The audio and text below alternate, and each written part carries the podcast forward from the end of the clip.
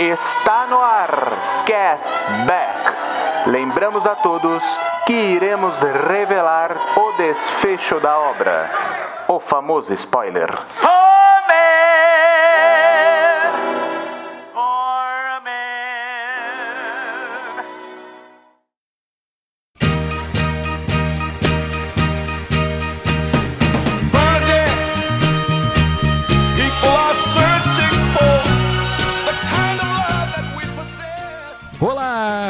Queridos cashbackers. Sejam bem-vindos a mais um Cashback Hype. Eu sou Eduardo Schneider e hoje falaremos de Não Olhe Para Cima, mais uma obra da Netflix que gerou muitos comentários nas redes sociais. E óbvio, não estou sozinho, né? Estou acompanhado dos meus grandes amigos John Souza.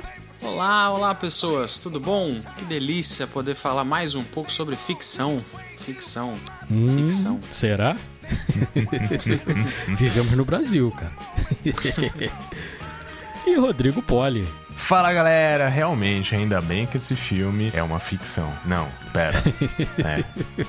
Vamos, vamos discutir, vamos discutir. Então, aumente o som, olhe para cima porque não somos negacionistas e vem com a gente, porque o hype já vai começar. We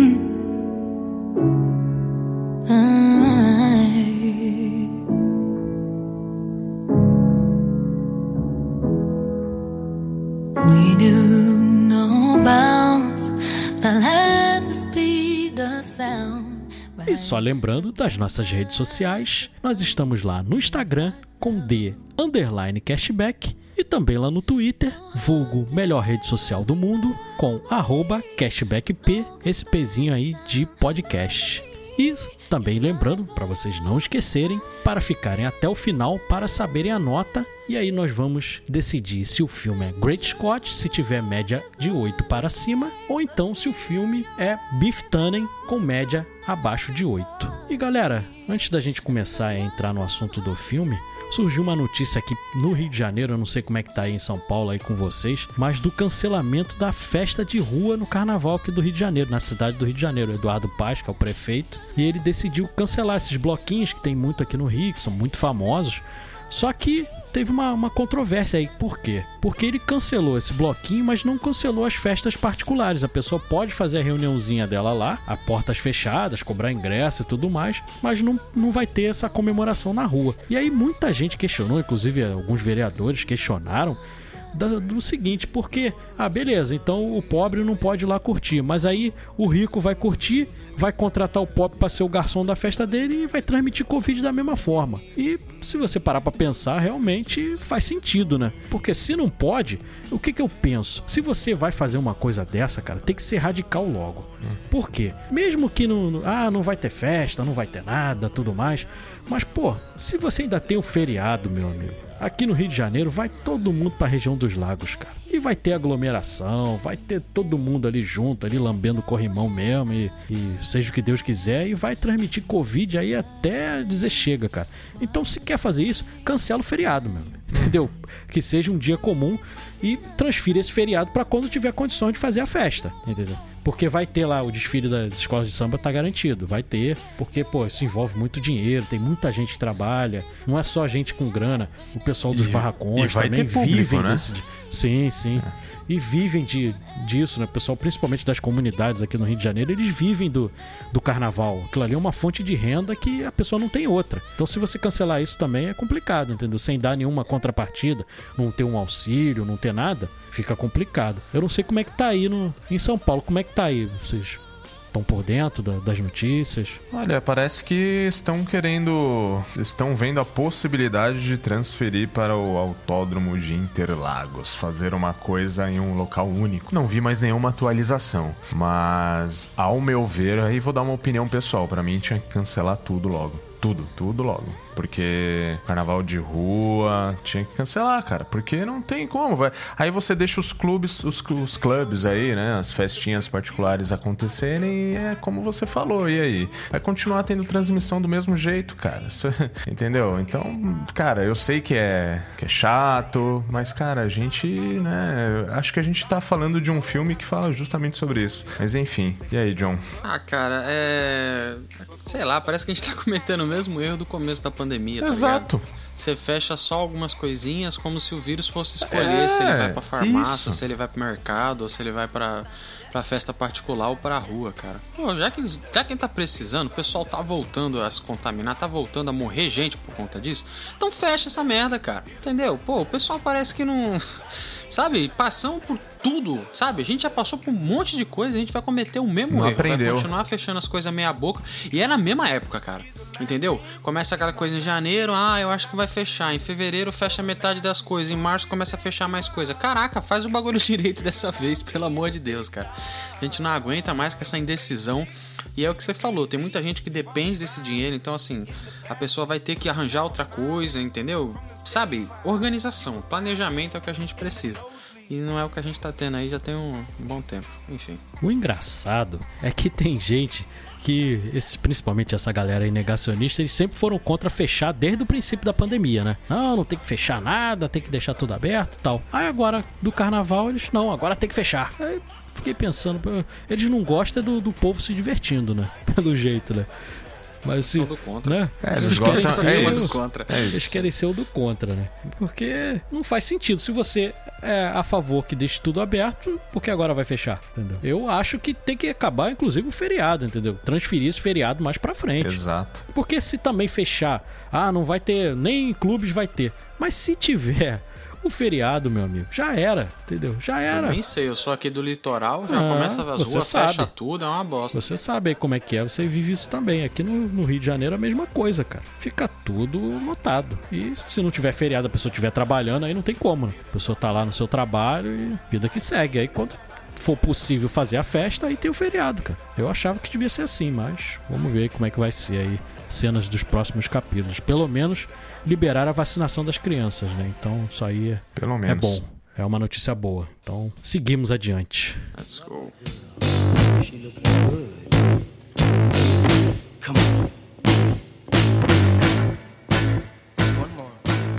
Então vamos agora falar propriamente dito desse filme aí que se tornou um fenômeno, que no começo era para falar de aquecimento global, mas aí veio a pandemia de Covid-19 e o filme se transformou no assunto do momento por causa da pandemia, porque tem muita coisa a ver do que está acontecendo agora, né? E é um, é um filme dirigido pelo Adam McKay, que é um cara já experiente nesse tipo de assunto. Ele fez aí o Grande Aposta, fez o Vice e várias comédias aí com o Will Ferrell, eles eram parceiros. E hoje em dia eles estão brigados. Teve um problema aí com o negócio do- de um cast de um filme, e, pô, o Adam McKay escolheu outra pessoa, o Will Ferrell ficou magoado e acabou que não, eles não são mais amigos, mas interessante é que eles não são mais amigos, praticamente não se falam, mas eles produzem juntos uma série aí que eu sou apaixonado, que é Succession, né? Caramba, os dois? Sim. Will Ferrell produz Succession? O Will Ferrell e o Adam McKay são dois dos produtores de Succession da HBO Max, cara. Caraca. né? É interessante, eles não se falam, cara. Eles estão brigados mesmo, eles que fizeram muito filme juntos. Fizeram aquele âncora, que fez muito sucesso. Ah, do- muito bom. do Will Ferrell, entendeu? E tem outros filmes também e, e eles não estão mais juntos, mas o Adam McKay tem uma, uma certa experiência nesse tipo de assunto, né? O, a grande aposta lá fala lá da, da época da quebradeira lá do subprime, lá da, Bolsa de Valores nos Estados Unidos. né? É um filmaço aí pra quem não viu, acompanhe que é um filmaço. E a gente sabe que esse filme tem um elenco aí absurdo. A gente vai falar sobre, sobre esse elenco. Mas antes de falar do elenco, não é só o elenco que é, que é de peso pesado. Porque a fotografia do filme é do Linus Sandgren, que fez o La La Land e fez o, 00, o último 007 agora. Ele é o, o fotógrafo do filme. E o compositor é o Nicholas Britel, de Cruella, do próprio Succession e do Moonlight, né? Que ganhou o Oscar. Filme que ganhou o Oscar. Então, o peso pesado tá nas câmeras e atrás delas também, né? E o elenco é absurdo, né, John? Maravilhoso, cara, maravilhoso. É, a fotografia de La La Land é muito bonita e desse filme ele também é. Ele não é, não desperta tanto assim, mas ele manda benzão, cara. E tem uma história engraçada, não sei se vocês ficaram sabendo, a Jennifer Lawrence, ela tá grávida, né? E ela foi fazer uma entrevista no, no Jimmy Kimmel lá. E ela comentou que, enfim, um elenco de peso desse, durante as gravações, eles ficavam chamando a Mary Streep de The GOAT, né? GOAT em inglês é uma sigla para Greatest of All Time, então é tipo o melhor de todos. Só que Goat também significa cabra. E eles ficavam chamando, ó, oh, é, call the Goat, sabe? Não sei o que, Goat, vem cá, não sei o que. E aí, durante todo o processo de gravação, foi chamando ela de Goat.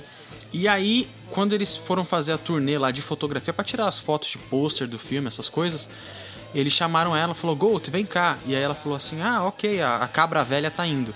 A Jennifer Lawrence parou ela e falou: Você sabe que Goat é greatest of all time e não cabra velha, né? Aí ela falou assim: Ah, é? Nossa, não sabia. Sei que vocês estavam me chamando de cabra velha durante toda a produção do filme. Ela achou que tava todo mundo xingando ela durante o filme todo. Tipo, a velha tava bravona por causa disso.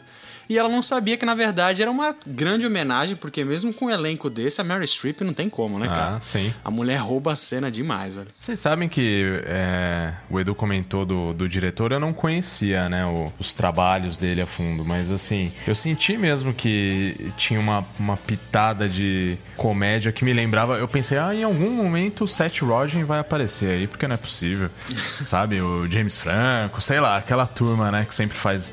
O próprio Will Ferrell, assim, né? Tem uma pegada mesmo, né, dessa, desse tipo de comédia, né? E agora faz sentido para mim depois do que o Edu falou. Realmente é, é, tem um pouco de caricatura ali, né? Mas agora faz sentido para mim. É, e o Âncora é um, é um mix disso, né? A comédia a comédia ali do Anchor é muito infame, cara. Mas ele tem um tempo muito muito específico. E os caras que traba trabalhava com ele, né? Will Ferrell, Seth Rogen, tem o Paul Rudd. Você pega todos os judeus que tem na, em Hollywood e novo, provavelmente vão ter trabalhado com, com Adam McKay, cara. Eu gosto muito dele, já conhecia bem a fundo aí, tava esperando por esse filme e valeu a pena aí. E é um filme que é uma toada diferente, né? Porque ele foi bastante óbvio, né? no que ele queria mostrar. Não é, não tem sutileza nenhuma nesse filme. Ele conta a história lá do, dos, dos cientistas né, que descobrem que tem um, um meteoro na, na, rota da Terra, né? E aí vão comunicar ao governo e aí falam, pô, a chance de se chocar com a Terra é de 99,8. Ah, então não é 100%. Não é 100. Não é 100%. Não é 100 então, então vamos divulgar que é 70% pro pessoal não se assustar.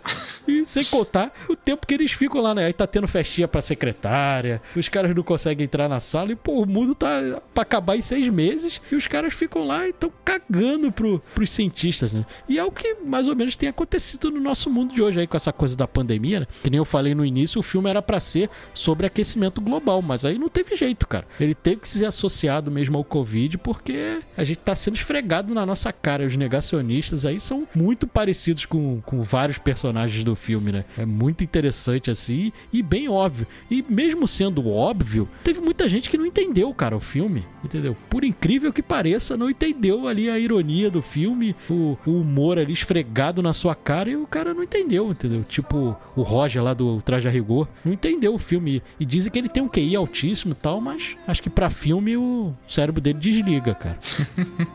eu, não, eu, não, cheguei a ver os comentários do, dele, não. Mas continuando a falar sobre a comédia, né? Igual você falou aí do Roger. É, esse filme, ele, por mais que ele. para mim, ele é o que mais destoa de comédia. Assim, teve poucos momentos que eu realmente ri desse filme, porque eu tava tão afoito com o assunto e com as coisas que tá acontecendo. Porque esse filme tem hora que ele tira o fôlego, né, cara? Porque eles estão o tempo todo tentando falar que vai todo mundo morrer e a presidente tá em outra vibe, assim. Ele fala: Ó, sabe, o bagulho vai cair, vai todo mundo morrer. A gente tem seis meses e 14 dias e não sei o que. Aí ela fala assim: Meu amor, eu não posso chegar na rua, chegar na televisão e falar para todo mundo que as pessoas vão morrer. Ninguém vai aceitar isso. E você fica: Caraca, que inferno, cara. Você tem que explicar isso, você tem que falar. Só que ao mesmo tempo, os momentos de comédia desse filme, cara, eu, eu me mijava de rir a cena do. Todas as cenas, na verdade, durante o filme, que a Jennifer Lawrence ficava matutando por que, que aquele general do, do Pentágono cobrou pelos salgadinhos, cara. Eu ficava, mano, eu... é, é muito sem noção, velho. O cara cobrou por um salgadinho de graça. O cara é um general do Pentágono, irmão. Por que, que, que necessidade ele tinha de cobrar por salgadinho pela água, velho? E eles ficavam o tempo todo puxando isso. Então, mesmo que esse filme não seja uma grande comédia que você vai rir do começo ao fim, ele sabe trabalhar muito bem essa, essa dosagem. Ele te busca, sabe? Fala, ó, lembra desse momento aqui? Então, dá uma aliviada aqui no, no clima do, do filme que tá bizarro. Eu dei muita risada no, no começo do filme, cara. O começo do filme foi demais, assim. Eu acho que depois ele diminuiu um pouco a questão da comédia, né? E tinha alguns momentos, assim, pontuais, mas no começo tava demais. A cena deles esperando para entrar no, no programa lá, tal, que eles encontram a Ariana Grande lá, tal. O Leonardo, Dica... o Leonardo DiCaprio, ele todo nervosão ali, né, cara? O Dr. Mindy, putz, é, é muito engraçado, cara. Essa cena com a Ariana Grande é sinistra, porque ele, pô, ele quer ser né, cordial com ela. Poxa, sinto muito aí pelo término do seu namoro. Ah, quem que tá aí me stalkeando aí, seu velho desgraçado? ele fica olhando assim, Cuida cara, da sua Deus vida. É, meu Deus do céu. E a, e a personagem da Kate Blanchett lá, putz grilo. E, e todo mundo com aquela dentadura, né? Aquela dentadura branca que parece um dente de Mentex, né? É muito engraçado, cara, aquela cena. E parece a Fox News, cara. Quem costuma acompanhar noticiário nos Estados Unidos é totalmente Fox News, cara, aquele, aquele noticiário ali, cara. É muito sinistro ali, porque, inclusive aqui no Brasil, é, nessa época de pandemia, aconteceu um fato muito parecido, porque tem aquela cena lá da, da Jennifer Lawrence, né? Que ela explode e ficam tratando ela igual louca, né? Como se ela fosse uma destemperada, igual fazem com mulher mesmo. Entendeu? Que qualquer mulher que tenta se impor, ah, é esquizofrênica, é, É, é louca, louca, é. tentam desqualificar. TPM, TPM. É, tentam desqualificar o discurso dela, entendeu? Por ela ser mulher. E, pô, aquela cena é, é demais ali. E, eles, e aqui no Brasil aconteceu isso. É, teve uma, uma bióloga que foi na TV Cultura, a Natália Pasternali, Pasternak, ela foi dar. O assunto era o seguinte: como você pode dar a notícia para o seu vizinho, o seu amigo, para ele usar máscara, mas sem ser ofensivo, assim, para ele entender. Aí e seja de uma forma leve e tal. Aí voltou nela, ela falou: Eu não acredito que vocês estão tentando levar isso de uma forma leve. Tá morrendo gente. Tá morrendo gente. Vocês vocês estão achando que vai falar de forma leve? Não tem forma leve pra falar. Tem que usar máscara e pronto. Não tem assunto, não. Não tem que ficar mascarando situação nenhuma, não. E realmente é assim, cara. E, e aí fica lá batendo papo, os dois lá e, e tudo mais. E como se não, for, não tivesse um meteoro se chocando com a Terra, né? Que aí é a Kate Blanchett e o Tyler Perry, né? Que fazem os jornalistas, né? E, pô, é um absurdo, cara, a cena e, e tá levando ali como se nada tivesse acontecendo tal. E o, e o, o coitado do personagem do Leonardo DiCaprio ali, perdidaço, né? Nervoso toda a vida. E, e a Jennifer Lawrence não consegue se controlar com a imbecilidade dos dois jornalistas, né? A base da. A base da, do ansiolítico, né, cara? E eu, eu comentei com a, com a Ana Paula isso, você falou do- das dentaduras, eu não reparei na dentadura. Mas eles, eu até comentei com a minha namorada isso. Ela, eles passam uma maquiagem na Kate Blanchett que ela tá toda esticada, sabe, de botox. A cara dela tá parecendo uma- uma- um capô de, de Lamborghini, sabe? A, a Cara, assim, de tanta maquiagem de botox que usaram na Eu cara achei dela. ela a cara da Marília Gabriela, velho. Sim, tá muito igual. Tá Muito mesmo, que parecido. Tá. Igualzinha, engraçado. E você comentou do, do surto da Jennifer Lawrence. Eu, eu não ri do, do surto dela, porque eu, eu tava sentindo igual ela ali, porque a tava cena com ela vai trocando de. igual ela. É, porque eles vão trocando de, de câmera toda hora, assim, mostrando a cara de, de pangão dos apresentador. Aí ela começa a surtar, o Leonardo DiCaprio toda hora coçando o dedo no outro, assim, e aí você acaba explodindo junto com ela.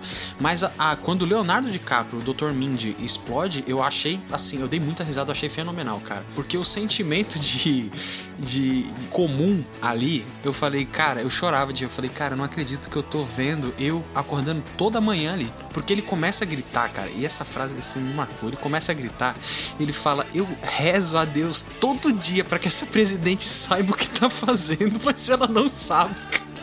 Ela não sabe, ela vai matar todo mundo. Eu falei, meu Deus, é exatamente eu. Exatamente eu, cara. Porque assim, sabe, o cara tava no momento ali, ele tá segurando as coisas o tempo todo. E aí no meio do filme ele acaba, enfim, é, perdendo os remédios, né? Que a mulher soca remédio na cara dele, a esposa dele.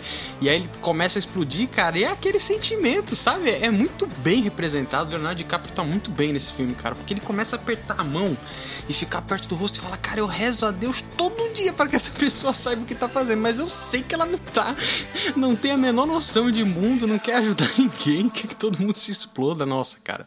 O roteiro desse filme é muito genial. É, e a, a Meryl Streep, a personagem dela, ela não tava nem aí no começo, ela tava preocupada com as eleições, até que surge um escândalo, né? Um escândalo sexual lá.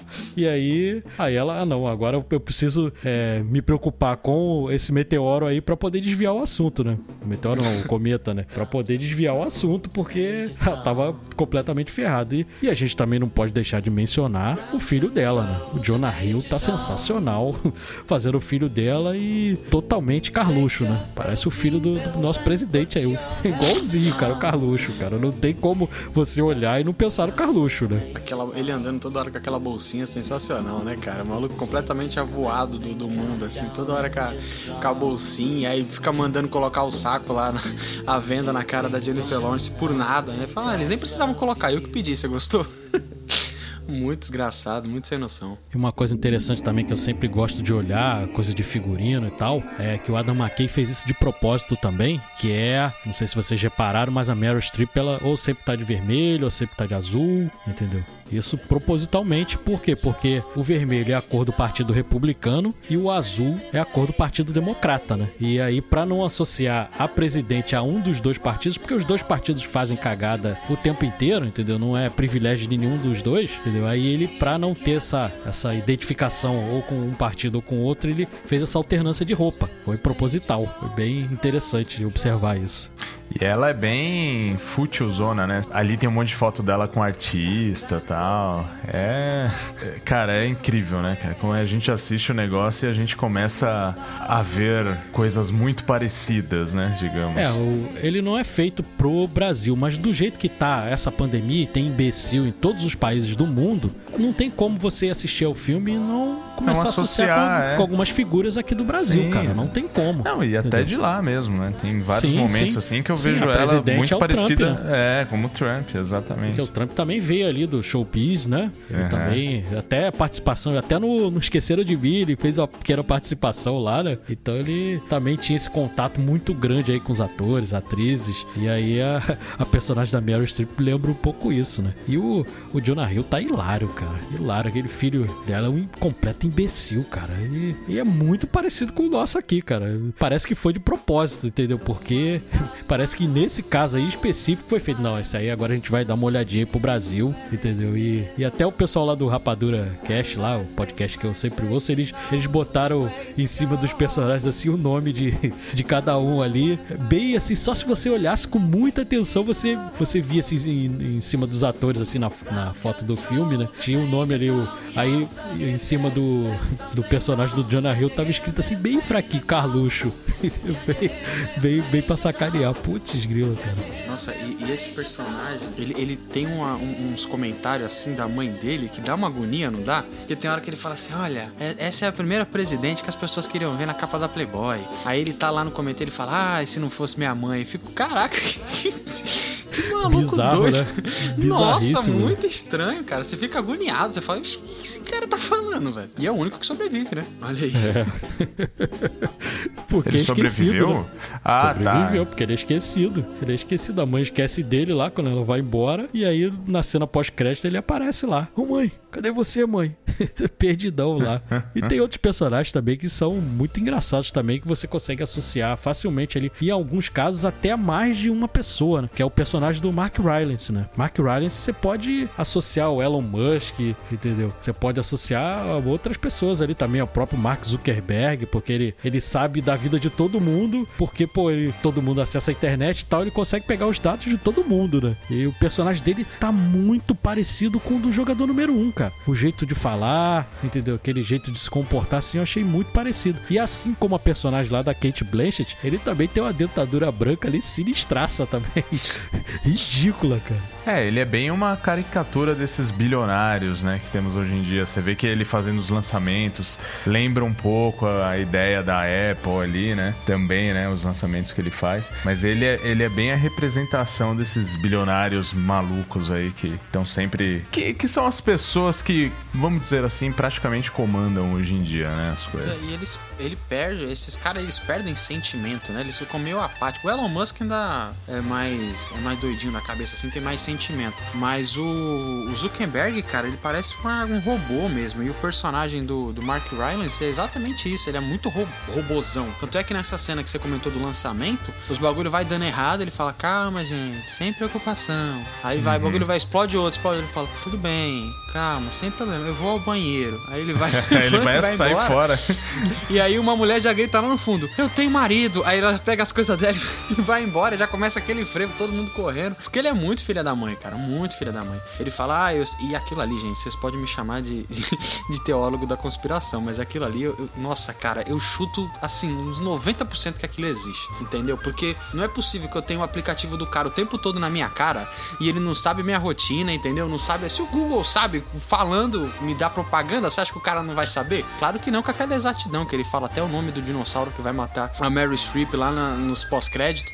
Mas, cara, aquele negócio de investigar full time a vida da pessoa, saber a rotina da pessoa, nossa, aquilo aí deve ser muito real, cara. É isso aí. Isso tá acontecendo, cara. É, exatamente. O fi- o filme é uma grande crítica aos tempos atuais, né? A gente voltando um pouquinho na cena lá do, do programa de televisão, a primeira vez que eles vão participar, todo mundo ficou, engajou muito mais numa imbecilidade que foi o término do namoro dos dois artistas lá do que no cometa que tava vindo pra acabar com a humanidade. Ninguém ligou pra eles lá, né? A a não ser pelo surto desesperado, né? Da Jennifer Lawrence. Mas eh, você pode ver hoje em dia o que que viraliza?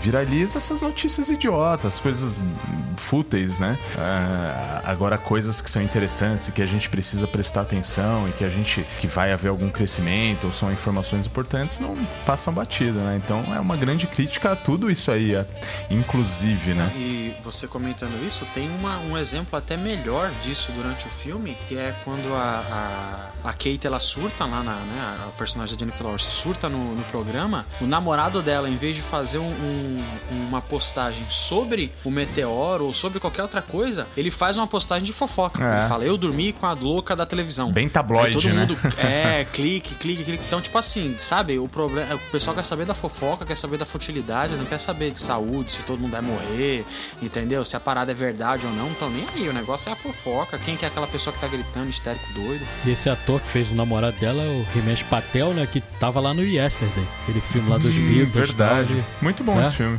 Eu gosto. É, eu bem gosto legalzinho. também, bem divertidinho esse filme. E Outro personagem também ali que ele aparece um pouquinho também é o Rompelman, né? Também ele aparece como um Muito militar legal. doidão. Muito o doido, personagem dele, eu gosto muito do Rompelman, aquele jeitão dele, cara. É muito engraçado lá, nosso eterno Hellboy, né? Pô, é Ele muito- atirando no cometa. É, É, Vocês demais. não vão me pegar vivo, tá? doidaço, cara. A cara dele, mano. Doidaço.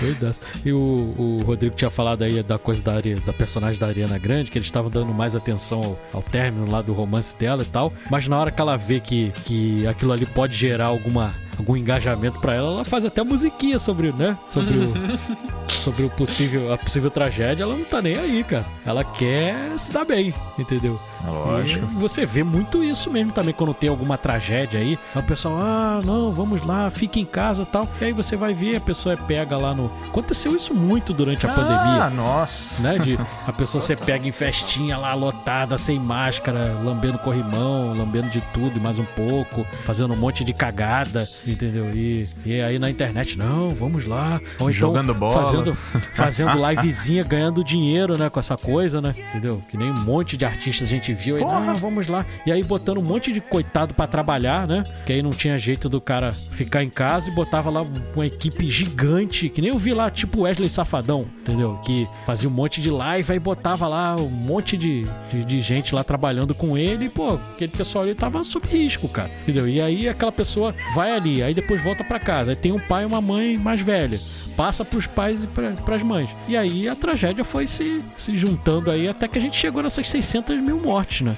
Por causa dessas imbecilidades aí, que se a gente tivesse fechado, que nem o John falou lá no nosso papo inicial, se tivesse fechado lá no começo, lá em 2020, quando teve o carnaval, que ele já sabia que a doença podia chegar É. aqui, se tivesse fechado as fronteiras, não tivesse deixado ninguém viajar, já tivesse começado o lockdown ali no carnaval, a gente teria evitado, cara, centenas de milhares de mortes, cara. Se a gente tivesse também um governo que apoiasse, entendeu? Não fosse negacionista, ficasse jogando sempre contra a vacina, entendeu? A gente teria evitado aí muitas mortes. Aí o que, que eles preferem? Preferem fazer chacota lá do Atila, né? O biólogo lá, que até o pessoal ficou brincando, se assemelha muito ao personagem do Leonardo DiCaprio, né? Mas aí o pessoal ficava só se, se pegando, ah não, o Atila falou que ia morrer um milhão de pessoas e não morreram. Ah não, beleza, né? Não morreu um milhão não, morreu 600 mil, então tá tudo bem. Então o erro é do Atila, né? Pelo amor de Deus. E, e eles pegam fora de contexto a coisa, porque o Atila não falou que, ah, vão morrer um milhão de pessoas se tiverem nessas condições que, que nós estamos hoje. Não, ele, ele criou um determinado cenário e falou: se não fizer nada, se não tiver lockdown nenhum, vão morrer um milhão de pessoas. Teve um lockdown meio meia boca e tudo mais, e mesmo assim ainda morreram 600 mil pessoas. Certamente, se tivesse deixado tudo aberto como o presidente queria, certamente teria passado até de um milhão. Eu me lembro quando tava para chegar em 100 mil, o- um cara lá naquele cercadinho que, que ele é o único lugar que ele se pronuncia, né? Naquele cercadinho lá que o pessoal fica babando o ovo dele lá na, porta lá do, em Brasília. Um cara falou: Ô presidente, pô, mas ah, vai chegar aí a 100 mil mortes. Ele, 100 mil? Não morreram nem 20 mil no mundo inteiro. Você acha que vai chegar a 100 mil aqui? Cara, você tá maluco? Aí aquele pessoalzinho lá, os baba-ovo lá atrás, é, tá querendo aparecer, palhaço, não sei o quê. E chegamos onde chegamos por causa disso, cara, também. Além das pessoas não se comprometerem com, de, pô, ficar em casa e tudo mais. Quem poderia, lógico, porque também teve gente que não teve como parar porque a pessoa tinha que trabalhar, tem o sustento dela, essa pessoa tem que ser respeitada também. Mas quem poderia ficar em casa e ficou indo pra baladinha, cara? Porra, Fazendo festinha isso é uma, em uma casa. puta de uma sacanagem, entendeu? Então, Você não é melhor que o presidente se você fez isso. É né? lógico. Se você mandou Sim, todo sim. mundo ficar em Não- casa e tava saindo igual Não adianta, não adianta você falar uma coisa na rede social e fazer outra escondidinho. Também tem isso. Exatamente. E eu acho que assim, Edu, então, pelo que você tá falando, devia, alguém devia ter vazado o nude do Bolsonaro, então você acha? pelo amor de Deus, né? Tinha que ter vazado aí o nude, aí o vírus morria de vez, cara. É, pô, pelo amor de Deus. Mas é, jogando contra dessa maneira, cara, ficou muito complicada essa situação. E você vê muito isso no, no filme das pessoas lá também, os negacionistas. E tem a, que é tão ruim quanto o negacionista, que é o desgraçado que fica em cima do muro, né? Tem aquele personagem lá do, do Chris Evans que o cara tá com um bottom que tem uma setinha apontada pra cima, uma setinha apontada pra baixo. Isso é um vaselina desgraçado, né? Porra, brincadeira, né? Esse é tão ruim, cara, ou às vezes até pior, porque ele sabe o que tá acontecendo, mas ele não quer tomar partido porque ele não quer perder público nenhum de um lado ou de outro. né? E, e nesses momentos, cara, você tem que se posicionar, entendeu? Não tem como você ficar alheio. Aí, pô, que nem tem o por que, que o nome do filme é Não Olhe Para Cima, né? Porque se criou um movimento lá para as pessoas realmente, literalmente, não olharem para cima, cara. O cometa tá lá visivelmente vindo, se chocar com a Terra, você já olha para cima e tá vendo. Aí não, vamos criar um movimento porque, entendeu? Não tem por que entrar em pânico, isso aí é, é teoria da conspiração e tudo mais, não vai, não vai ter nada, não vai acontecer nada e tudo mais e, e a gente não precisa olhar para cima, entendeu? Porra, que absurdo, né, cara? E, e aí você, em outro cenário, você olharia isso aí, veria esse filme e falaria, porra, isso aí é. Estão extrapolando uma determinada situação. Não vai ser assim. né? Isso nunca aconteceria, que nem teve lá naquele filme Idiocracia, entendeu? Só que o Idiocracia, hoje em dia, se você olhar, já tá quase virando um documentário, cara. Porque tem tanta imbecil, cara. Tanta gente que. Tanta coisa que você olha assim e fala, cara, não acredito, cara. Não acredito que você tá levando isso aí adiante, cara. Você recebe essa notícia pelo WhatsApp e você tá levando isso como verdade absoluta e você quer desmerecer o estudo científico, cara. Entendeu? Você sempre tomou vacina, desde pequenininho, você nasce, você toma uma série de vacinas, nunca se questionou isso. Aí agora vai começar a se questionar vacina, cara. Ah, não, porque vacina transmite isso. Aí vem com aquela história de chip, cara. Porra, brincadeira não, cara. Entendeu? Aí você olha isso no, no filme, você, em outros momentos, você, ah, não, isso aí, tá, o diretor tá, tá exagerando, isso é porque é uma comédia e tal. Hoje em dia você olha, cara, e você ri de nervoso, porque você vê isso acontecer, cara. O teu vizinho tá, tá se comportando dessa forma, cara. Entendeu? Eu, tenho um conhecido de família, cara, que eu até me afastei, que o cara veio com o negócio, de, ah, não, porque usar máscara você tá respirando gás carbônico, isso vai te dar um problema, tal. E o cara veio com essa, com essa história, cara. Eu falei, cara, você tirou isso da onde? Ah, não, eu recebi lá no WhatsApp uma pesquisa e não sei o que. Porra, cara, brincadeira aí. Fora aquela história da cloroquina, ivermectina, entendeu? Azitromicina, que porra não serve para nada. Aí não, mas eu tomei e fiquei curado. Ah, beleza, também. Eu também comi jujuba quando eu tive Covid, cara, e fiquei bom. Então a jujuba me curou, então, por analogia, igual vocês estão fazendo aí, e causou muito problema, porque teve gente que necessitava da cloroquina para, né, como gente que tem lupus, cara, que precisa tomar cloroquina e não tava conseguindo achar nas farmácias, porque esses imbecis estavam tomando igual água, cara, entendeu? Tava tomando para se prevenir. O cara tá tomando um remédio fortíssimo desse para se prevenir para não, não, porque o presidente falou e tudo mais. Aí não precisa de pesquisa nenhuma. Aí agora surgiu a história da vacinação para as crianças. Aí não, aí tem que ter um referendo, tem que ter uma, um estudo mais abrangente. E por que, que a cloroquina botou o exército para produzir cloroquina lá um, na certa general, igual aquele do filme Vendedor de Salgadinho, né? Botou todo mundo lá para vender para fazer para produzir cloroquina e, e, esses gastos aí absurdos e agora não tem não tem cobrança nenhuma para esses gastos. Ficou por isso mesmo, entendeu? Já nem se fala mais nisso. Teve a CPI, ficou por isso mesmo. É complicado, cara.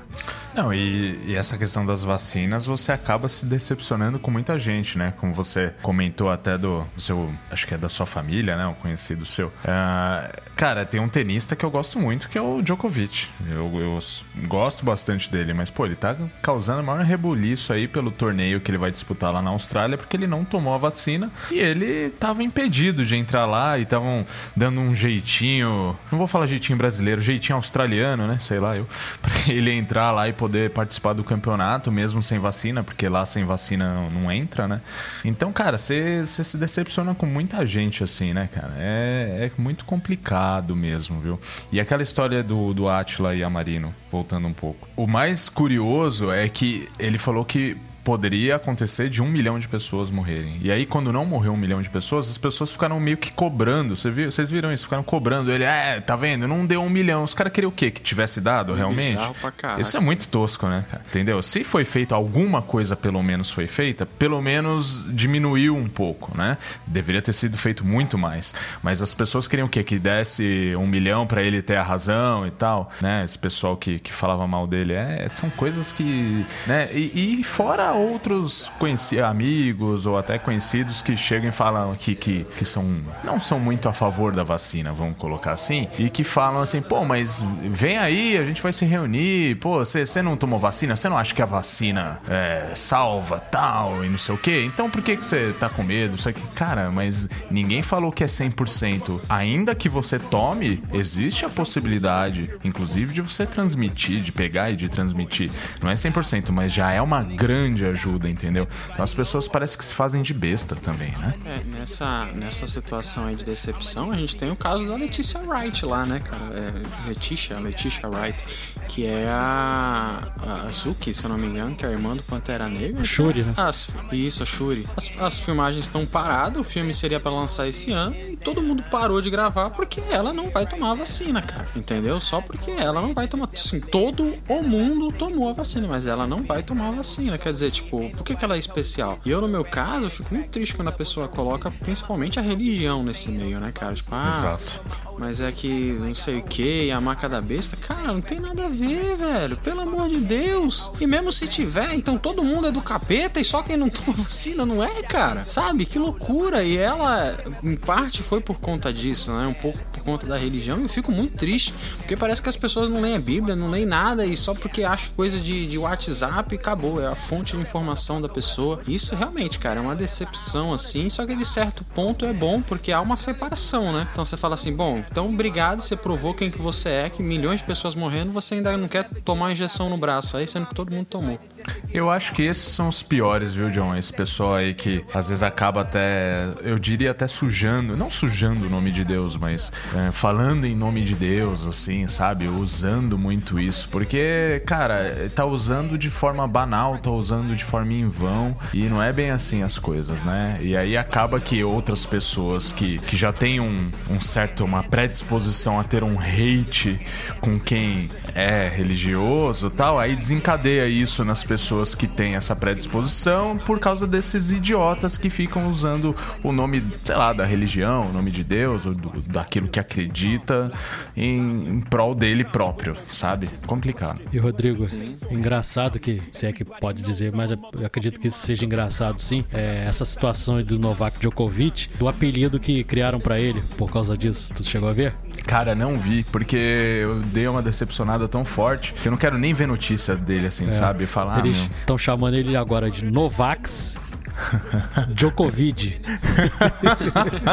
eu achei bem criativo. Não, cara, é né? bom, é bom, é bom. A piada é boa. A piada é, Né? boa. Merece, E- né? Merece esse Uhum. apelido. E, e voltando ao filme, a gente falando dessas coisas, e também tem a coisa da- de querer descaracterizar o que, o que a pessoa fala, ou a pessoa que é estudiosa, pela a vida pessoal dela, entendeu? Como acontece lá com o personagem do Leonardo DiCaprio, entendeu? Tentam desqualificar o que ele tá falando pelo que é a vida pessoal dele, porque ele tá traindo a esposa e tudo mais, e aí, pô, tudo aquilo que ele falou, aquela pesquisa toda, tudo aquilo que é importantíssimo, é deixado de lado porque eles preferem, não, mas se o cara faz isso, pô, ele não, não tem autoridade pra falar sobre determinado assunto, porque ele trai a esposa, ele faz um monte de coisa errada e não sei o quê. E, cara, não tem nada a ver uma coisa com a outra. E a gente vê isso demais nessas situações também. Os caras não ficam tentando desqualificar o estudo, eles ficam tentando encontrar algum podre na vida do cara, entendeu? Pra poder espalhar. Tipo, fizeram lá com James Gunn na época da, da eleição do, do Trump, ele era, pô, um ferrenho, né? Crítico ao Trump, e aí foram buscar é, tweet do, do James Gunn lá pra trás, bem antigo, né? Porque ele fazia um humor, realmente era um humor de muito mau gosto tal, mas ele próprio já se retratou, dizendo que não, aquilo não tem mais nada a ver com a personalidade dele. E ele quase perdeu o emprego dele na Marvel. Ele teve até aqui pra descer, agora depois ele voltou pra Marvel, mas ele teve quase a carreira dele arruinada por causa disso, cara. E não era pro,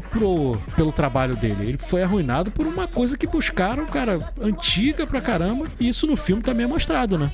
É, quase perdeu não, Edu. Ele foi demitido da Marvel. A Marvel É, mandou assim, né? uma carta, expulsou o cara do estúdio. É, ele, depois que Aí ele foi pra depois- descer, que. Isso, que aí a Marvel falou, tá bom, vamos lá, tal. Até porque, é, eu não sei se você lembra exatamente do que era. Acho que nem compensa muito a gente entrar aqui, mas eram uns, uns além da- das piadas de mau gosto, eram uns ensaios fotográficos que ele tinha, umas moças vestidas de criança tal. Fizeram, acharam pelo em ovo ali pra zoar o cara, um bagulho de 2000 e bolinha. E é ridículo mesmo, cara, ridículo. E eu acho que vale a gente, é, voltando pro filme, falar de que um que é o ponto crítico pra mim desse filme, que é quando eu acho que a mensagem, ela ela não muda, mas ela dá uma acrescentada, que é quando o foguete que tava indo destruir o míssil volta, né? Sim, e aí sim, você é fica, sinistro. caraca, o que que tá acontecendo? Por que que voltou? Será que era mentira? Naquele momento eu achei, putz, não é um meteoro, é alguma nuvem cósmica que não era nada esse tempo todo, tá ligado? Os, os, os dois cientistas vão se lascar e aí você descobre que na verdade é por conta do dinheiro. Eles vão arriscar a vida do planeta inteiro pra conseguir coletar material bom de, do, do meteoro, cara. Eu falei, mano, esse filme, se ele já tava doido, agora ele, ele ligou o férrice assim e subiu no foguete, cara, porque isso é muito louco. É, e acaba que o personagem do Leonardo DiCaprio ele continua lá na equipe que vai estudar essa, né, essa, essa nova tentativa forma, pegar, né? né, o- o- os materiais lá que são riquíssimos e tal, que vai para ser usado em, em tecnologia e tudo mais. E aí tem uma conversa com ele, com a Kate DiBiase, né, que ela fala: "Pô, cara, tu tá lá, tá só, entendeu? É, Você sabe que não vai dar certo e tudo mais e você continua lá com eles, porque o- em determinado momento o personagem do Leonardo DiCaprio ele deu uma, uma deslumbradazinha, né? Exato, Ele ficou, né? Porque ah, é o Cientista mais gato, sexy né? da- ah. Cientista É, isso gato e mostra que, que ninguém é perfeito, né? Que até Sim, sim, ele é teve até um momento ali. Isso. É. É. até interessante isso, mas é aquilo que eu tinha falado anteriormente. O que ele faz na vida dele privada não pode desqualificar o estudo dele, né? Uhum. E aí tem uma- essa conversa interessante que ela fala isso pra ele e ele fala, cara, mas eu prefiro estar ali, mesmo sabendo que, que eles estão falando esse monte de bobagem, mas é melhor eu estar ali pra tentar ver o que eles estão fazendo, entendeu? Pra tentar pelo menos ajudar de alguma forma, porque É um a gente tá legal. perdido, né? A gente tá perdido. E realmente é, é complicado ali aquela, aquela situação do, do personagem do Leonardo DiCaprio. Mas é, é bem interessante essa coisa de não é, também transformar em deuses os cientistas, né? São seres humanos, cara, entendeu? O que, quali- o que qualifica eles não é eles serem um ser divino, entendeu? É a qualidade do estudo, entendeu? As pessoas estudam pra aquilo ali. E elas devem ser respeitadas, entendeu? E é muito mais é, interessante essas pessoas estarem nos aconselhando, pessoas que estudaram, do que o tiozinho lá do Zap, né? Te mandando aquela mensagenzinha que você não sabe nem de onde veio. Essa semana mesmo eu vi uma, ou tem um, um fisioterapeuta que é bem atuante, né? Pensei que nessa era da questão erva do- doce.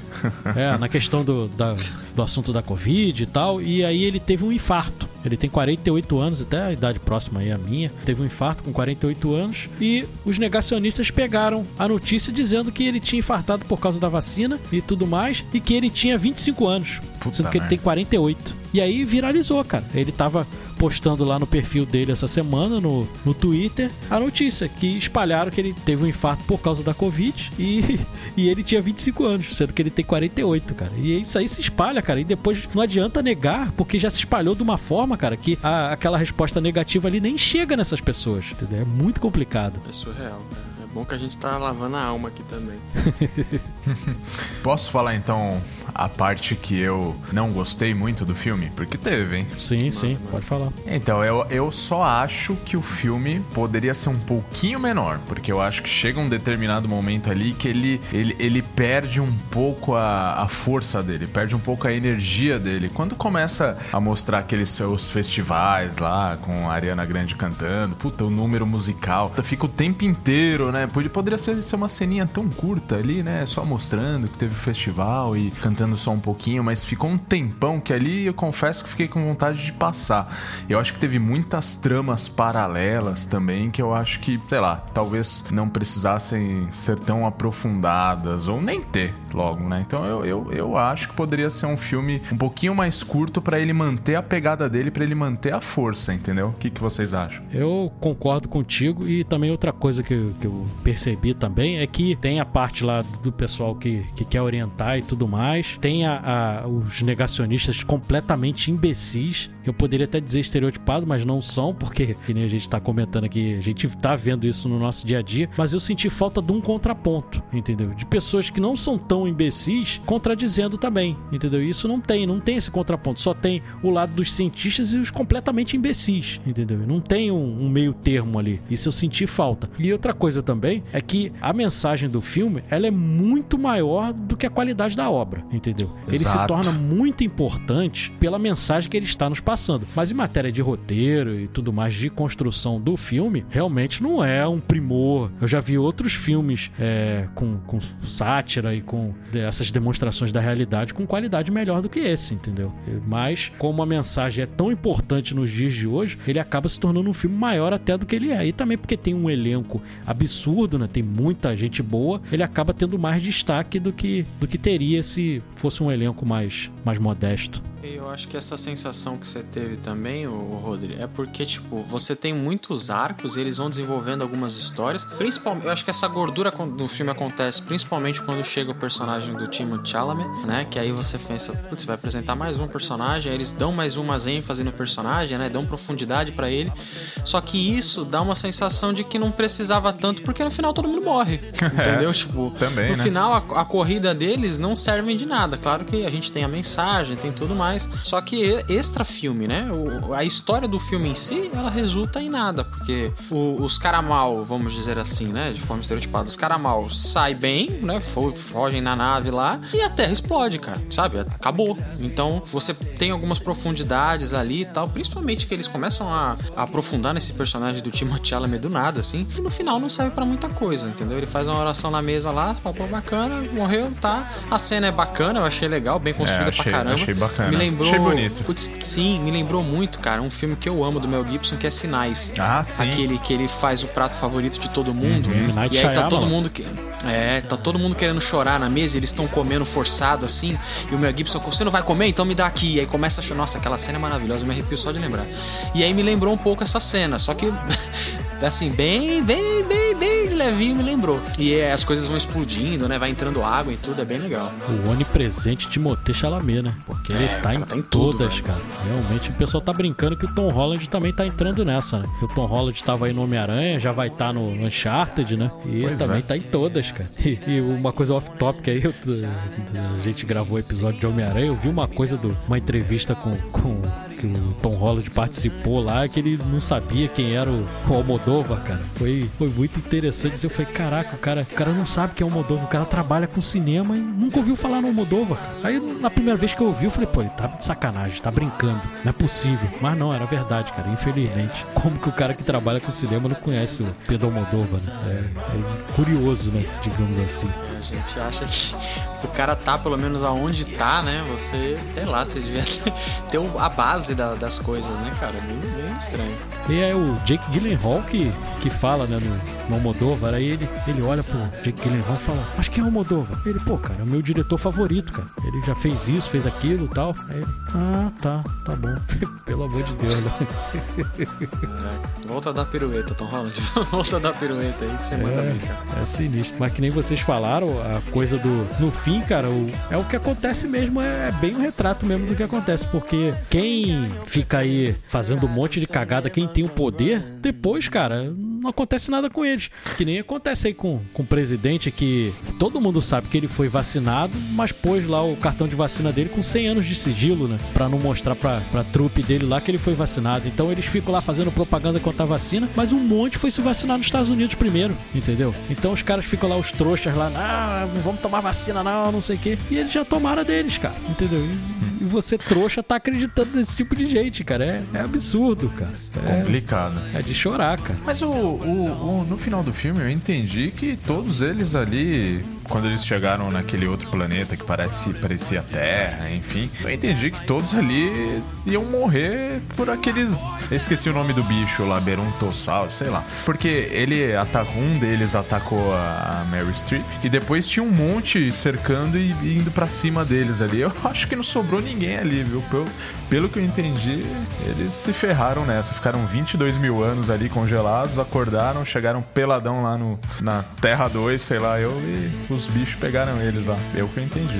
Foi uma Esse- surtada do caramba. E esse filme, mesmo que não desse certo, cara, só o que ele já gerou de meme na internet, né, já, já explodiu, cara. Porque hoje em dia o filme também é avaliado pelos memes que ele gera, né? É e esse verdade. filme já gerou muito meme. Inclusive essa coisa lá da, da personagem da Meryl Streep morrer lá atacada por aquele bicho que parece um dinossauro, parece muito uma cena que tem do nosso presidente é, com uma ema, né, com uma ema e com a caixinha de cloroquina, né? Oferecendo cloroquina pra ema, cara. Então, o filme não foi baseado no nosso presidente, mas tem muita coisa ali que se assemelha. E com certeza o cara de outros países também que, que viu isso consegue associar um político lá, porque tem negacionista em todo lugar do mundo, infelizmente. Nos Estados Unidos, então, tem muito que ainda. Tem muita gente morrendo porque não tomou vacina, cara.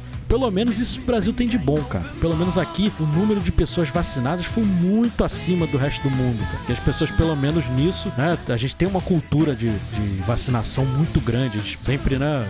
Aquelas campanhas de, de poliomielite e tal. E o Brasil já tem um know-how muito grande nessas campanhas vacinais, né? Então, pelo menos isso a gente tem de bom e que reduziu muito as mortes. Tem muita gente, né? Tendo Covid agora, tendo influenza, mas não tá morrendo, cara, por causa da vacina. Aí você é obrigado a escutar imbecil falando, ah, mas tá vendo? Todo mundo pegando Covid aí, pegando gripe e tal, e. Mas vocês não estão vacinados? Vocês não acreditam na vacina? Aí que nem o Rodrigo falou, cara, a vacina não é pra você não pegar Covid, é pra você não morrer, imbecil, você não ser internado, porra. É pra isso que a vacina serve, cara, entendeu? É pra você não ficar enchendo o saco lá no hospital, né? Com respirador lá, precisando de respirador, não tendo tomado a porra da vacina, entendeu? E atrapalhando lá o profissional de saúde. É pra isso que serve a porcaria da vacina.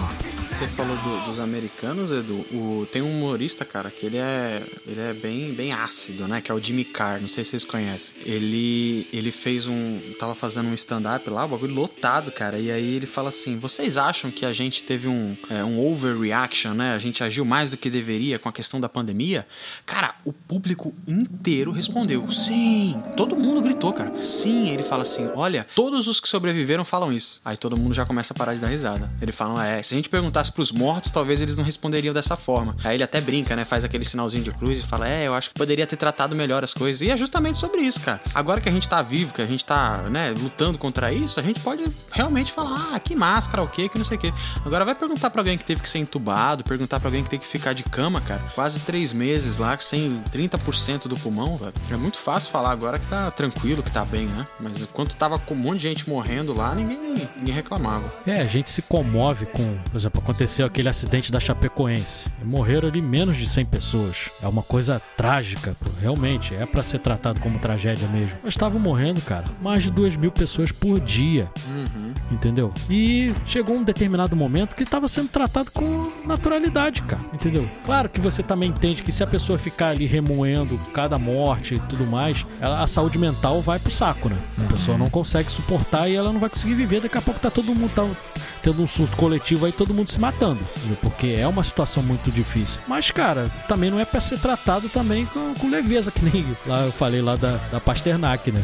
Não tem como tratar com leveza, cara. É uma situação muito séria. Muito séria. Entendeu? né? Não Com tem como certeza. tratar, ah, tá tudo bem e tal, vamos levar a nossa vida aí. A gente sente, cara. Todo mundo aqui tem. Pode ser que você não tenha um parente próximo ali, um pai ou uma mãe que tenha morrido. Mas com certeza você conhece alguém que morreu, cara. Que Ah, o pai morreu, dúvida. entendeu? Eu que sou um fã aí do, do Rapadura Cash, cara, o, o irmão do Jurandir, com 40 e poucos anos, morreu, cara, de Covid. E aí, você não vai querer que uma pessoa dessa fique, não fique revoltada com, com os acontecimentos. A gente viu aí na CPI da, da Covid, cara, os caras de propósito não compraram a vacina quando tiveram oportunidade da Pfizer e depois ficaram se amarrando pra conseguir propina, cara, Pra poder, entendeu, comprar ela com, com propina. Quantas pessoas não perderam familiares por causa dessa situação, cara, entendeu? Não é, não tem graça nenhuma, entendeu? Tem todo o direito de estar revoltada e tudo mais. E aí você ainda vê um imbecil ainda defendendo uma situação dessa, cara, pondo a culpa nos governadores e nos prefeitos, porra, tá de sacanagem, né? Brincadeira, né? Não tem como, como você levar com leveza. É uma merda. O nome do bicho é Bronteroc. Ah, pode crer. O- Ele é. fala lá. Eu tava assistindo com a minha mãe, ela matou isso aí. Ela falou assim: ah, isso aí vai ser um bicho novo em outro planeta que vai matar ela. Eu falei, caramba, minha mãe tá afiada, mandou velho. E bem, Foi justamente o que aconteceu, é. Bronteroc. A, a gente que fica aqui toda semana gravando, cara, eu não matei isso não. Tua mãe É, minha mãe matou na hora. muito mais observadora "Meu do que a gente. Mas essa parte não teve como eu olhar e falar, ó a Ema aí do Bolsonaro aí. não teve como, cara. E eles. E eles. Com certeza ali é um dublê de corpo, né? Que não sei se a Meryl Streep ia realmente ficar pelada ali, principalmente que tá de costas, Com- não com o mostra o bundão rosto de dela. fora. Tem uma tatu É, ali, uma, né? Uma, uma tatu ali bem no cox, cara. É muito engraçado. Mas não duvido não, viu? Porque a Mary Streep me parece ser uma atriz que, sabe, que não tem essa, tipo, não, se é pra fazer, eu faço, tal, não sei, tenho a impressão. É porque a cena ela ficou, ficou muito plástica ali, porque ela vira as costas, entendeu? Tipo, não mostra em momento nenhum ela e o corpo dela e tal. Eu falei, ah, isso aí com certeza deve ter pago a mão dela. Até porque quanto que deve ser, né, cara? Pra, não, pra, pra Meryl Streep ficar pelada no set, Pô, o é. deve ser caro A gente caramba. achando que viu a bundinha da Mary Streep. Foi mal, Rodrigo. Fez- a Mary Streep fez um strip. Nossa, que É. merda. Pelo amor de Ih, Deus. rapaz, isso aí me lembrou outro podcast lá que eu participava, cara. Essa- essas É, eu piadinhas sabia aí, né? que. Eu sabia. Vai rolar lá o nosso querido Michael Scott, né?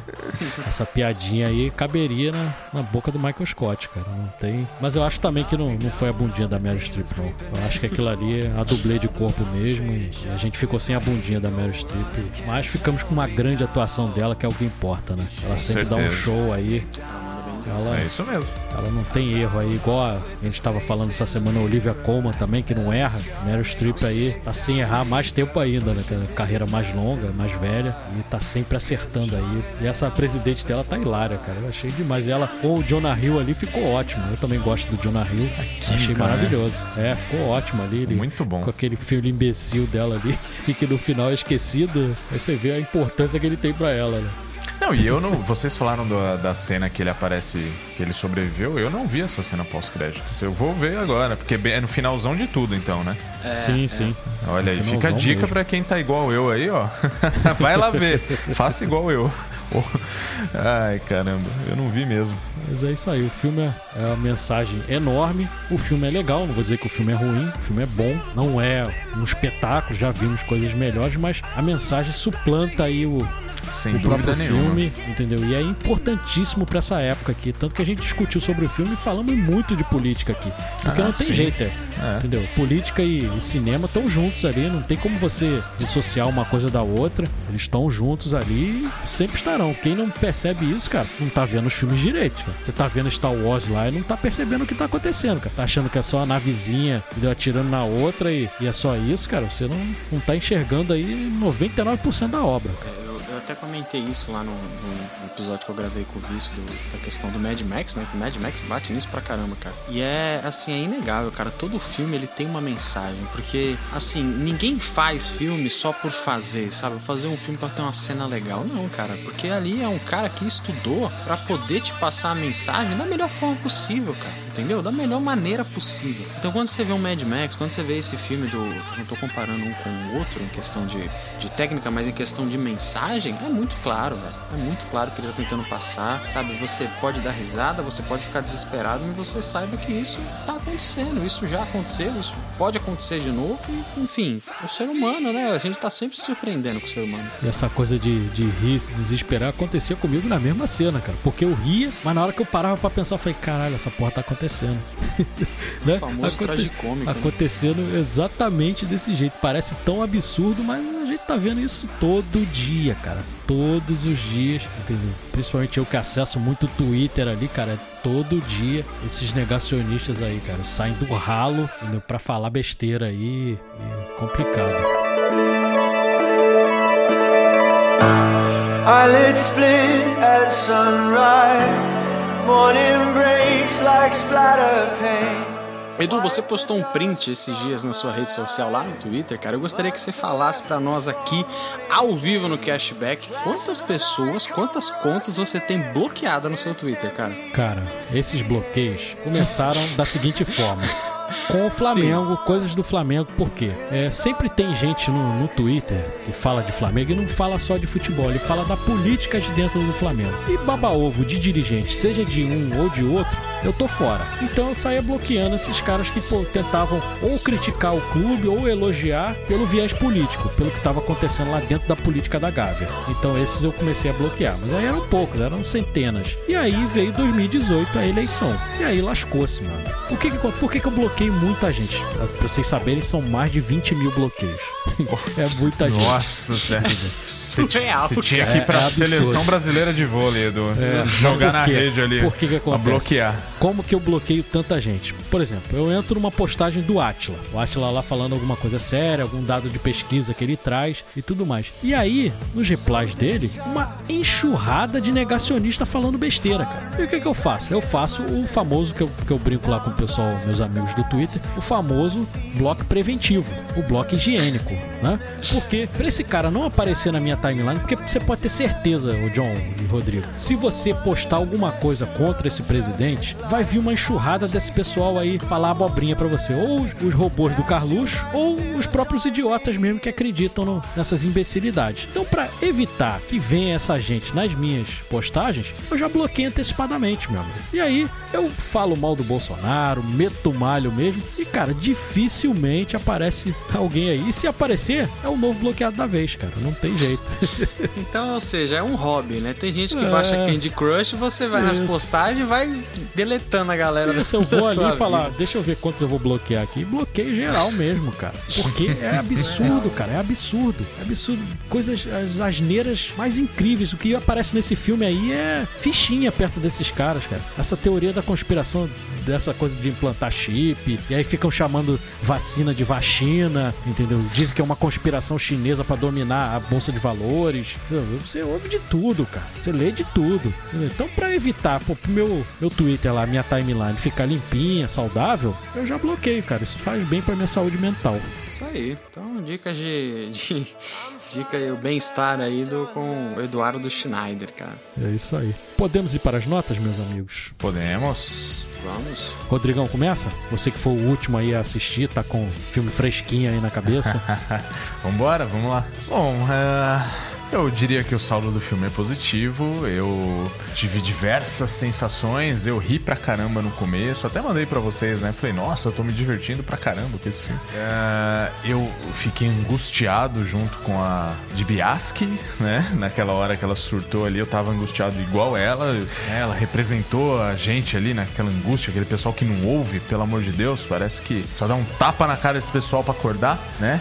Tipo, meu, ninguém tá acreditando, ninguém vai ouvir. Então você, você vivencia isso. Mas também teve momentos que me entediou um pouquinho, como eu falei. Acho que se arrastou um pouco ali no, no meio, ali perto do final. Teve momentos que não precisava de tudo aquilo, umas 500 tramas paralelas, enfim. Ah, então, pela mensagem do filme, que pra mim, assim, o Edu foi muito feliz aí no que ele falou. O filme, é, a mensagem do filme suplanta o próprio filme. Então, pela mensagem, eu vou dar 8. Opa, avaliação do Rodrigão, Great Scott. Vamos ver as outras notas. John, Ih, rapaz. Posso, posso, Olha, posso só falar uma coisa antes? Não, não, não vou falar, não vou falar, não vou falar porque. Diga, diga, não, diga, não, diga. não vou falar porque eu vou influenciar, posso influenciar vocês. Eu sei que não é bem assim, mas segue, o- segue o baile. Depois eu falo. Ih, rapaz, agora eu tô com medo. Não, vai, vai lá, vai lá.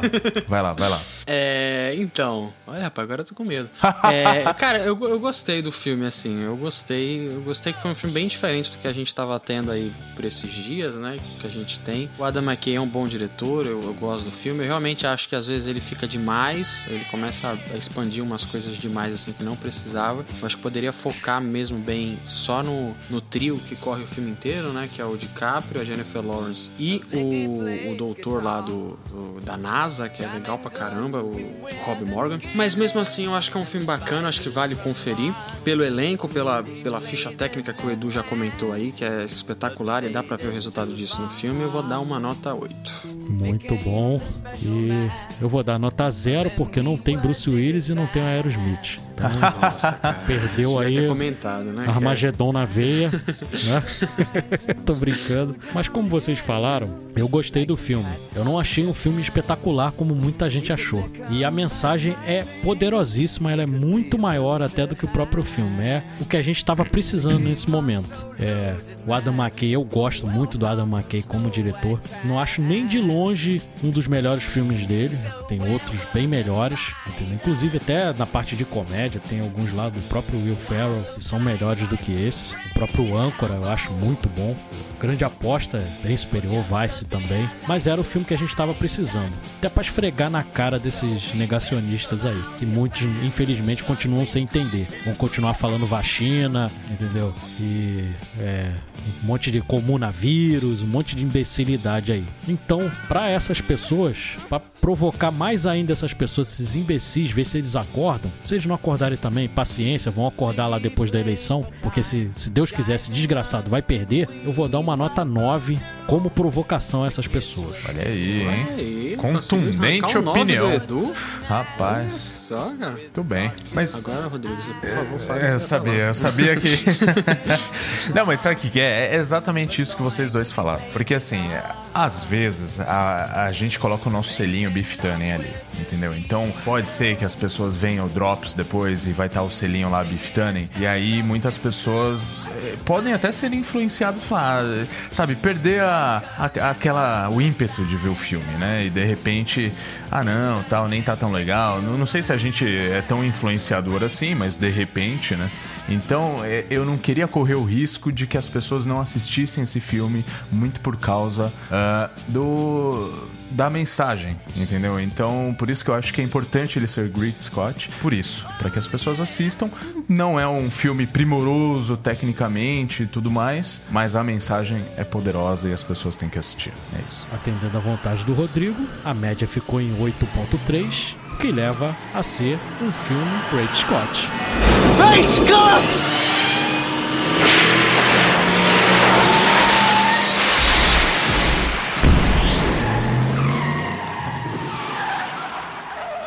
E é isso, pessoal. Mais alguma consideração que vocês queiram fazer? Ou podemos já ir para as nossas despedidas? Vou deixar uma polêmica aqui. Esse pra mim é o melhor filme do Timothée Chalamet, valeu? Esse moleque aí não faz nada direito. Esse eu gostei do personagem dele, achei bacaninha. Bri- Teve pouco brilhou tempo. no final ali, né? Fazendo a Brilhou, oração. entendeu? O moleque chamou atenção pra caramba ali no É. final. Pra mim, é o melhor filme dele, cara. Fechou o, mu Esquece Duna. fechou o mundo com chave de ouro. Foi, foi. Acabamos de perder uns 50 ou 20 dos fãs do Chalamet, que É por incrível que pareça, são muitos. O fã-clube dele, né, que acabou de nascer. É, Tô brincando, viu, gente? Eu, eu não gosto muito do ator, mas esse não é o melhor filme dele, não. Brincadeira. é. Qual o melhor, John? Deixa pro, pro público escolher. Deixa aí à vontade. Deixa é aberto. Duna, vai. Duna, Duna, ele tá, tá bem, não tá lá aquelas coisas, mas tá bem. É, o personagem dele no livro tá ótimo, cara. Maravilhoso, né, Edu? Ai, é verdade, acho que caramba. no, no livro, então, ele é fantástico. Muito bom. Meu Deus. É isso aí. Pelo menos quem, quem viu o filme antes de ler o livro vai ter, pelo menos, ele vai imaginar o personagem como o Timothée É. Chalamet. Então a atuação dele vai melhorar muito com o que você lê, porque o material original é impecável. É isso, pessoal. Antes da gente ir embora, relembrando as nossas redes sociais, estamos lá no Instagram com The Underline Cashback e no Twitter, melhor rede de todas, estamos lá com arroba cashbackp, esse pezinho aí de podcast. Fechamos então? É isso aí. Muito bem. Nos encontramos então na próxima quinta-feira, pessoal. Valeu! Falou. Valeu, galera.